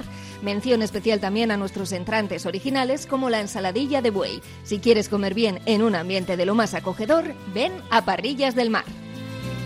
En Jamonerías Miratón de ya estamos preparando la Navidad. Como cada año te ofrecemos los mejores ibéricos con una presentación exquisita y precios de fábrica. Encarga a medida tu regalo de empresa con un lote ibérico. Jamonerías Miratón de el centro especializado en ibéricos de Bilbao. Jamonerías Miratón de en calle Simón Bolívar 11. Desde fábrica, sin intermediarios a su casa. ¿Todavía no conoces el Bachoqui de Yurreta? Amplios comedores y terraza para ofrecer exquisitos desayunos desde las 9 de la mañana. Menú del día de lunes a sábado con comida casera, bocatas, tortillas, hamburguesas, platos combinados y los domingos unas de las mejores rabas de la zona. Además, pinchopote los jueves y viernes. En Vicente Capanaga 21, Bachoqui de Yurreta. El sitio perfecto para ver y animar a los leones. El restaurante Petit Comité se ubica en un caserío que ancla sus orígenes en el siglo XV y sus propietarios son hijos de José Iraragorri, el chato de Galdaca leyenda del Athletic Club y de la selección. Un restaurante ideal para encuentros familiares, románticos y de negocios. La oferta de Petit Comité incluye además de sus afamados pescados y carnes a la brasa, un menú degustación con productos de temporada y amplia carta de vinos. Restaurante Petit Comité en Galdacao un universo de historia, pasado, presente y futuro. Bueno, decíamos antes de la publicidad que íbamos a hablar un poco más de Vega porque eh, creo yo te, tenía dudas con respecto a Vega, eh, Kevin. Estuvimos cuando jugaba Vega con Dani García no ganamos nunca, o sea, había un montón de partidos que se iban siempre por ahí, ¿no? Decían, no pueden jugar juntos, no pueden, a mí no me gusta, no sé, bueno, cosas así. Pero al final te das cuenta que cuando Vega juega ahí, del centro del campo, eh, a nivel tocando, de ancla, ¿no? Y que tiene adelante a dos jugadores maravillosos como son eh, Galarreta y... Eh, y Sanfet. Y Sanset, ese equipo funciona pero perfectamente con Vesga, eh, funciona perfectamente con, cualquier otro ancla que esté por ahí porque o con Dani García tampoco hay que despreciar a Dani García también es que hace una labor muy mira cuando tristemente ha estado lesionado que yo lógicamente no me alegro de la lesión ni de un jugador del, de, del Atleti ni de ningún otro equipo yo no lo he echado en falta. No, pero tiene muchas y cosas. el dato objetivo que te doy antes, que de cuatro balones eh, mm, perdió cuatro, que tocó, es un dato objetivo. Y ahí están las imágenes. No, hombre, pero, no, si hubiese salido de inicio, o sea, no vamos. Es la primera vez. No es la primera vez. Y luego hay para gustos. Ya. Con Vesga y Run en San Mamés y se sabe que Run en San Mamés, ¿cómo ha habido? Pues distintas etapas con distintos jugadores. Sí, bueno. Me pero hay jugadores que siempre han estado en el centro de la diana y Vesga ha sido uno de ellos. Pero yo siempre digo lo mismo. Si Vesga juega con todos los entrenadores que ha tenido, siempre se le ha estado dando las oportunidades porque sabían que podía explotar, iba a sacar el fútbol que lleva dentro. Para mí Vesga es un jugador mucho, mucho, mucho mejor de lo que muchos creen. ¿eh? De verdad lo digo, ¿eh? Que, ese, que, juega a un ritmo quizás no tiene... Muchos me incluyo yo. No, no, no, por supuesto. Que yo ya veo que, que tú no ves cosas tan buenas de Vesga como las veo yo y como la ven sus entrenadores pero Vesga es un perfil para mí muy importante para el Atlético, porque de verdad, o sea, es un jugador que, que da mucho a este equipo. Sí, puede ser titular, puede ser en este caso, por desgracia, como he dicho, está lesionado, que insisto que es una desgracia, y lógicamente, pero no le echas en falta. Bueno, pero yo creo que en, este momento porque hay otros que se lesionan o se van a gana a jugar en la Copa de África o se, o, se van como se van hablando por líneas, y les echas en falta porque ahora ya no se habla de, Íñigo Martínez, pero se le debe echar mucho en falta. Ahora se está hablando de que cuando Iñaki Williams se vaya a, la Copa de, África, se le va a echar en falta. Cuando no estaba Aves Gallo, no echaba en falta. Bueno, son, son, puntos de vista, ¿no? Para, para mí, Vesga es un jugador que titular puede jugar titular perfectamente, como otros también, ¿no? No me parece que sea un mal jugador para nada. Yo creo que imprescindibles hay muy pocos, afortunadamente, y sobre todo en el centro del campo, gracias a los fichajes que hemos hecho, que es Galaxy y también Herrera, más estos dos hombres, Dani García y, Vesga, que tienen sus valores, son más físicos, son más altos, como decía Ivón, más ahora la aparición de Prado. Yo creo que está muy bien cubierta esa zona con esos cinco jugadores, además algunos muy versátiles como Prados, y cada uno en su rol, yo creo que son cinco buenos jugadores. Vamos a ir un poquito para adelante, o sea, ya pasamos por el centro del campo línea por línea, porque no tenemos mucho más tiempo, pero arriba también es, espectacular las cosas que están haciendo los Willan con Guruceta por ahí, con Sancer por detrás, que es impresionante. Estaba viendo los datos porque me parece que no es muy normal esto, ¿no? Eh, tenemos Bacalaos a favor 33, el tercero más goleador de la liga. por encima de, equipos que están más arriba. El Girona tiene el Girona tiene 41, que es el que se sale de la tabla, el Madrid 38 y nosotros tenemos 33. Y en contra tenemos 19, go- 19 goles. Aquí somos el sexto. Eh, ¿Sabes cuál es, Kevin, el equipo menos goleado? En Las Palmas. 14 goles en contra tiene nada más en Las Palmas, que es el próximo rival que tenemos mañana. ¿No? Eh, me sorprendió, no sé si a ti te sorprende eso. Hombre, la gran diferencia para mí de este Atleti, sin duda alguna, es la pegada, ¿no? O sea, esta temporada es una, una pasada. Y en cuanto a Las Palmas, pues sí, pues vendrá Samamés y le caerá Macalaos. O sea, yo estoy convencido que estando como estamos, jugando a lo que Atleti está jugando, Las Palmas lo puede llegar hasta pasar mal. Y además es un perfil de equipo que se nos dará bien, ¿eh? Porque no va a venir a cerrarse ni mucho menos, va a proponer, es un equipo que quiere jugar y es un, eh, es un perfil que nos va a venir bien, me Si parece. no recuerdo mal, el Rayo Vallecano cuando vino era el equipo que mejor eh, currículum tenía fuera de casa y el menos goleado. Y aquí, Eso es. y aquí le cayeron cuatro. ¿eh? Sí, sí. O sea que Así es. esas tendencias se pueden. Y Las Palmas es un buen equipo, pero vamos, tampoco es un Girona. Entonces, Ni tampoco es un Atlético de Madrid, que le metimos dos y le dimos un baño, pero ¿Cómo me histórico. alegré? ¿Qué estaban diciendo? El, eh, solo hay un Atleti y es el de Madrid. Ole, ole, Cholo Simeone. O Black, o Black, cada día te quiero más. Es que les tenía al lado. Porque, Eso decían. Sí, permuté una entrada y esta- estaba alucinando. ¿Qué te yo con- con infiltraste esa gente. ahí? O sea, es que me alegro por partida doble.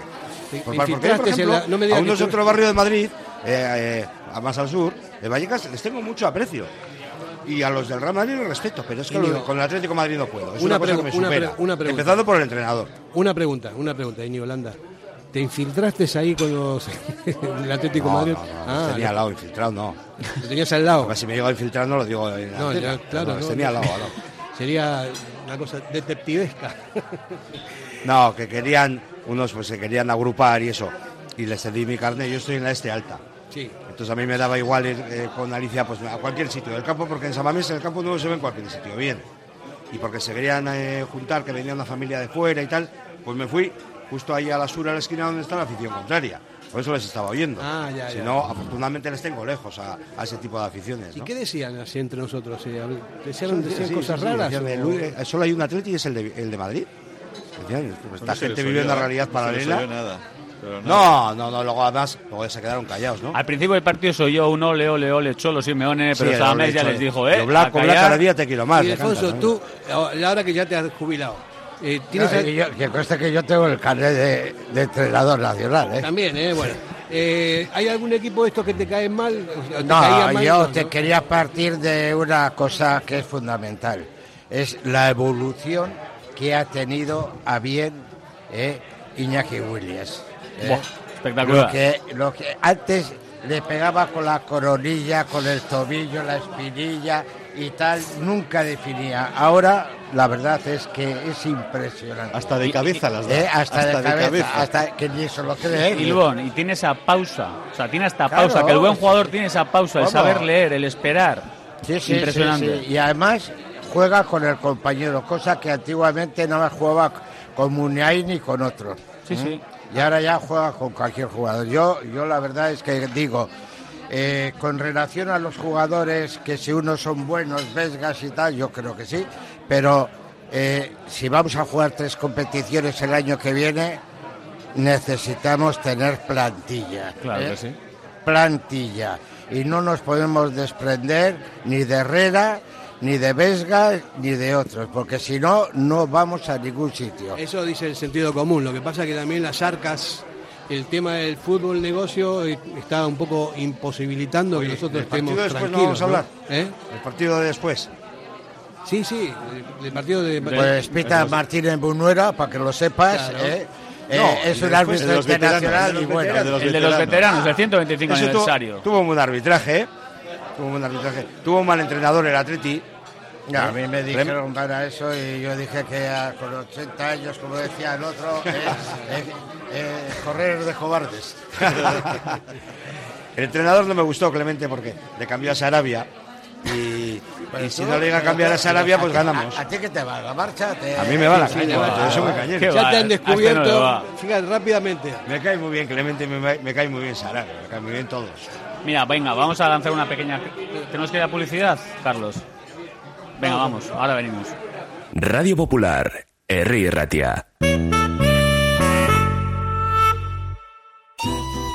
Asador Cervecera Basanta, nuestra especialidad es la carne y el pescado a la brasa con carbón de encina. Comenzamos la temporada con la apertura de nuestra terraza exterior, con pollos asados, entrantes variados y, como siempre, nuestro chuletón a la brasa. También tenemos menú de lunes a viernes, Asador Cervecera Basanta, Ollareche 33, Guecho.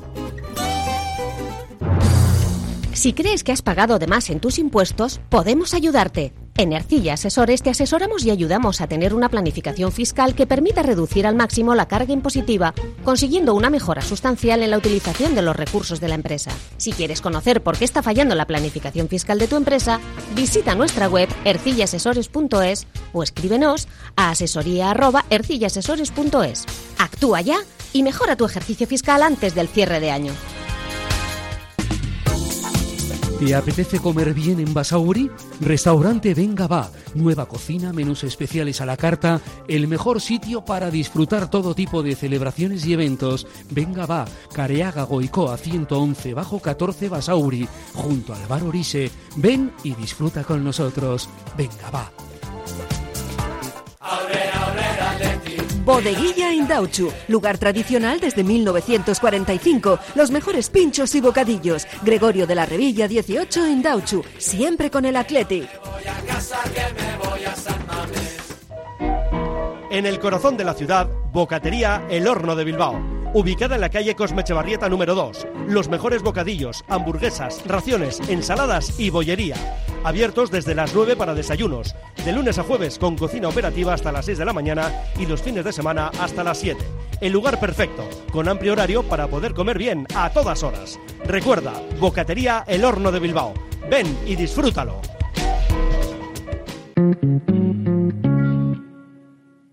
Bueno, sí, eh, Kevin, estábamos hablando del, del 125 cumpleaños del Athletic Club, las cosas que pasaron, las cosas que vimos, sobre todo el partido, y, eh, enlazando con lo que decías, eh, Ildefonso, eh, Iñaki y Bueno están en un, para mí, coincido contigo, están en una etapa que es la más importante de su vida a nivel deportivo, porque está maduro, porque es- está muy sabio, porque está, sigue con la misma velocidad de siempre, sigue con la misma actitud y sobre todo porque está ejerciendo de líder del equipo de una manera que es eh, determinante. A su hermanito lo tiene ahí también, eh, le está enseñando cosas, es decir, le enseña valores que son importantes y me Muy parece que eh, hace muchos años que yo no veía a, a un jugador con esta, con esta clase en el campo, pero casi- o sea, sobre todo por, por la forma de competir, por la forma de, de implicarse, por la forma de, de festejar, que también denota alegría, que hay un montón de cosas que tiene Iñaki eh, que me encantan, no sé cómo lo ves. La, la presencia de su hermano y. Lo motiva. y el- vamos a decir, el advenimiento como estrella de su hermano, yo creo Sí. que le ha venido bien. Sí, lo motiva. Porque yo creo que le ha descargado también un poco del peso de ser el, el delantero en el que estábamos todos pendientes de si metía o no metía y también la llegada de Sancet, obviamente. Entonces, desde que Nico ya todo el mundo llegamos al convencimiento de que es, vamos a decir, más brillante que su hermano, o con más eh, futuro, yo creo que a él le ha venido bien porque ya se ha descargado de responsabilidad. Y luego otra cosa que siempre le hemos comentado, jugar en la banda. Marcelino Claro, y al que- principio Valverde insistían en poner el delantero centro y, y- y su puesto está claro que está en la banda. Voy a hacer una pregunta a la mesa. ¿Cuánto tiempo nos va a durar Nico? Porque no sabemos la cláusula que tiene. Ahí está. ¿Cuánto No tiempo va a durar Nico? Sí. Lo que él quiera. Bueno, lo, lo que, lo que le paguen. No, No. en cuanto tenga, No, en cuanto tenga un caramelo atractivo, No. una oferta que le guste, pues Nico igual cambia de aire. Puede ser un año, puede ser seis meses, puede ser... lo- Si sigue a este nivel Nico. Si porque este nivel. eh, desde que ha renovado ha marcado tres goles en tres partidos. Yo lo único que deseo con Nico es que, que le tengamos mucho tiempo. Estoy de acuerdo con Kevin que cuando tenga un caramelo apetitoso posiblemente eh, se pueda ir. Le deseo una salida eh, feliz para todos. Cuando digo feliz para todos, no son esas salidas que por desgracia hemos conocido, sino algo también que le reporta al club, que le reporta a él y siempre dejando Con la puerta abierta. la puerta abierta, Bueno, o media sí. abierta, para que si un día quieres volver, Correcto. pues que la tengas abierta, mí, porque hay gente que se ha ido que tiene la puerta cerrada. Mira, yo no me, no me centro en mí, no me centro en Nico, me centro en el Atlético. Ya estoy diciendo, ¿no? O sea, Nico se va a ir, obviamente. Pero ¿por qué no dicen la cláusula que hay? Porque Nico hoy por hoy vale 50, 55 kilos, que es lo que lo han aumentado, ¿no? Pero ¿por qué no lo dicen? Por- o sea, Porque aquí solo hay unas cosas que te aplican todos los Eh, clubes. eh, ¿para qué incluido el te la- Atleti. ¿Y para qué quieres saberla? ¿Para, No, pero- para no, no, criticarla? no, No, Para- no, no, no, no, no, no, para, saber Para saber cuánta tela va a dejar. efectivamente si hay una vinculación real Claro. mira yo siempre me acuerdo de Mira. Amigo Goicoechea cuando dijo en una, en una entrevista dijo eh, sentimiento atlético ¿qué es el sentimiento atlético? y dijo el sentimiento atlético es directamente proporcional con el volumen de la cláusula de rescisión Eso es. entonces, efectivamente, como dices, Fer, eh, no se dice, y algún argumento ha, ha dejado caer algún representante del club, como que eso era morbo, que era un dato que no era necesario. Y yo he contestado a eso. Vamos a ver, morbo es saber si le han pagado un coche, si le han pagado una casa, hasta, hasta, hasta saber su sueldo, que yo creo que también había que saberlo. ¿eh? Mira, yo lo que digo es... Pero saber la cláusula es un dato fundamental Sobre- para saber si hay realmente una vinculación. Estamos jugándonos, eh, un segundito, Íñigo. Eh, el- el Íñigo vale, eh, perdón, Íñigo, Nico vale mucho más que 50 kilos. Y, eso es- y ese dinero que vale mucho más eh, va para el Atlético, no para él. ¿no? Si, si tú le pones, seguramente el representante no habrá querido y él tampoco, lo que sea, pero eh, ¿por qué no, no, no aumentaron más la cláusula como para... Porque no ha podido. Porque el Atlético lo ha intentado y la otra parte no ha querido. Por eso en cualquier momento se lo llevan, por 50 kilos que es un regalo. Mira, cuando hay jaleo, cuando hay jaleo a las, a las noches, que la gente se queja, siempre dice que hay que, que hay que conciliar tres derechos, ¿no? Que es el derecho al ocio, que es el derecho al descanso del vecino y el derecho al trabajo del, garito de abajo, ¿no? Entonces en el Atlético pasa una cosa muy curiosa, ¿eh? que no sé hasta qué punto se puede pondera o se puede, eh, puede eh, balancear o oscilar un derecho sobre otro. Tenemos el mismo derecho a la información y a la transparencia que el mismo derecho que tiene la otra persona a, la protección de sus datos. El Atlético es un club gigante, pero es un choco gigante. ¿Tú te imaginas que yo tengo un choco y que no tengo derecho a saber por cuánto se le ha contratado a la cocinera para la cena de esta noche? Como, como, como socio de ese choco. Como socio de ese choco. Pues es absurdo. Entonces te dicen, no, hay unas cláusulas de confidencialidad, de no sé qué, no sé cuál. Ya, pero yo tengo también un derecho como socio a la transparencia y a la información. Entonces, ¿qué prima sobre qué? No lo sabemos. El fútbol Íñigo, lo vamos a saber. Antiguamente se decía la cláusula, no había Pues claro. problema. Hay equipos que ahora han hecho renovaciones como Real Madrid Claro. y se sabe la cláusula, pero sobre todo es para saber también si mañana Porque se eso va es Nico, oscurantismo, cuánto, cuánto dinero va a dejar Nico en las actas del Claro, club. pero- Y luego, aparte, Nico en la renegociación, porque me consta, el problema estaba siendo un poco la cláusula que no querían tocarla. No Pero sabemos aparte- si la han tocado o no la han tocado, Pero aparte pero lo la- que está claro es que yo creo que es un dato que se podría decir tranquilamente, porque no va, o sea, no, aparte Pero un la- representante, y termino rápidamente, un representante le va a llamar a Tainta y le va a decir, oye, ¿cuánto vale el chaval? Y le va a contestar, actual- pues 60 kilos o 50 kilos, ¿y por qué no puede saber el socio Pero o la afición del Ergo, Atlético? ¿qué hay que hacer? Hacerse, hacerse pasar por un representante Claro, como parece- socio y te lo van a para decir. saber ese dato. Y te lo van a decir. no es morbo, insisto. Estoy de acuerdo con vosotros. O sea, es una información fundamental para saber la vinculación. Y en todo caso, la noticia es buena. ¿eh? O sea, que nadie piense que estamos criticando la renovación, porque el hecho ya de que se vincule por unos años y que no se vaya a ir gratis. ¿Va a dejar pasta? Pero eso además- ya es positivo. Además, espera, un poquito, Directiva- espera, espera. Eh, Además, hay una cosa. Aquí estamos hablando del Athletic que está con problemas económicos porque no entra en Europa hace un montón de tiempo y que hace falta la pasta para un montón Sí, de claro. cosas. ¿no? Entonces, o sea, vamos, eh, 50 kilos está bien, es, un- es una cifra más o menos considerable, pero me parece que no es suficiente. Entonces, por eso yo- a mí no me importa que Nico se va o no se va porque vendrá otro. Lo que me importa es el dinero que tiene que quedar dentro del club. ¿Y por qué no lo defienden eso? O sea, tal vez porque el representante no quiera, no sé. Yo te puedo decir un, un- dato que tengo. Firmo, pero confidencialmente todo. No es confidencial, pues no firmo. ¿Eso ha pasado? Pero ahí te refieres a la cláusula. Claro. Sí, se acaba sabiendo. Bueno, pero, pero, pero no será porque la pueda decir ni el Atleti ni ellos. La actual Junta Directiva se presentó en la campaña con tres banderas por eh, como como eh, la actual Junta Directiva se presenta a las elecciones con tres banderas. y con alguna que no se presenta. Porque cuando otros queremos hablar de otras cosas, como puede ser el, a- aperturar el debate de la filosofía, te dicen, no, esta Junta no ha planteado eso en su programa electoral, de acuerdo. Pero sí te has planteado la transformación digital, la modernización y la transparencia. ¿Por qué estás incumpliendo una de ellas? Es, es así de claro. Es decir, eh, ¿por qué yo, como socio de, de- de un club, no tengo derecho a saberlo? Porque yo soy un 43.000 avo propietario y soy un 43.000 avo Es pagador. verdad, esa es la diferencia entre un club que es un que es una sociedad anónima y un club que es de los socios. Entonces Es los este socios es tienen, de socios. tienen derecho a saber ese tipo de cosas. Claro, ¿no? Claro. ¿Y Pero qué? no me lo des tú me digas, tú- eh, eh, eh, en la memoria me digas gastos. Vale, Bueno, y, no, tú eres el pre- y tú eres el presidente y en los clubes y todo el mundo quiere saberlo. Y yo, que soy el jugador, digo no. ¿Y tú quieres que se quede en el Atleti?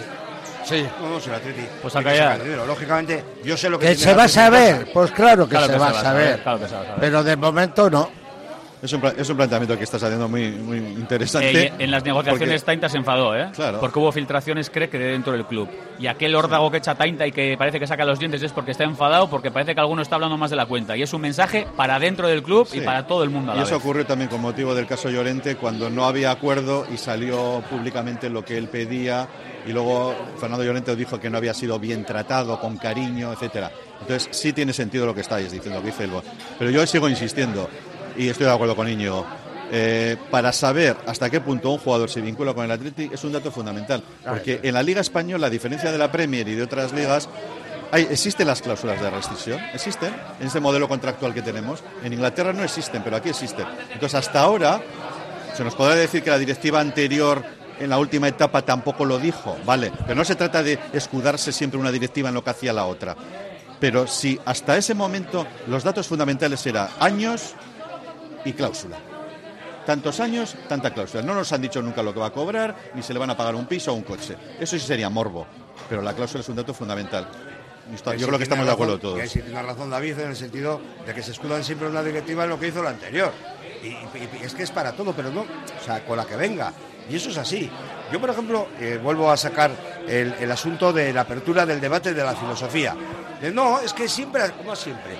Claro, es que nadie lo ha hecho. Bueno, yo dije en la tribuna de oradores de la Asamblea Ordinaria, dije, joder, que, que tampoco las mujeres podían ser socias, que tampoco se podía decir una icurriña en Samamés, que el euskera no sería el, segundo idioma oficial del club. Claro, ¿qué va- qué- a ver, las cosas avanzan.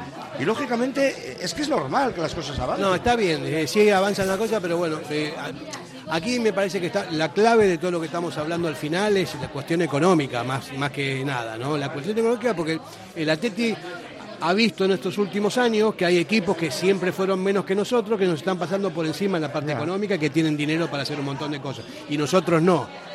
No, más allá de la Esto no se queja para dos años.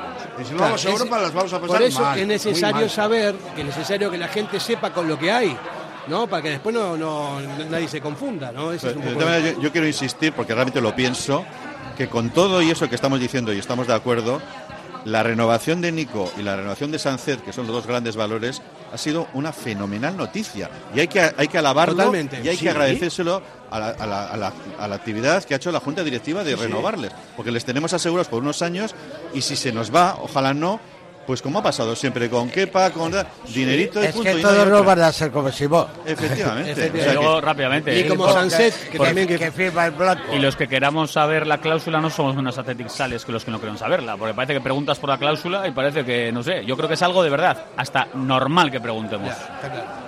Bueno, nos tenemos que ir despidiendo, Kevin Doyle. El único pero al 125 aniversario, ¿eh? voy a ser rápido. Venga, Se podía haber organizado en otra fecha, y me explico.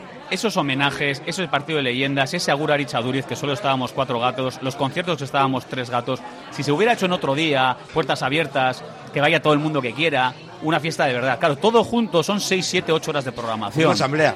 Entonces, al final, creo que ha quedado más descafeinado eso que la programación era buena, ¿eh?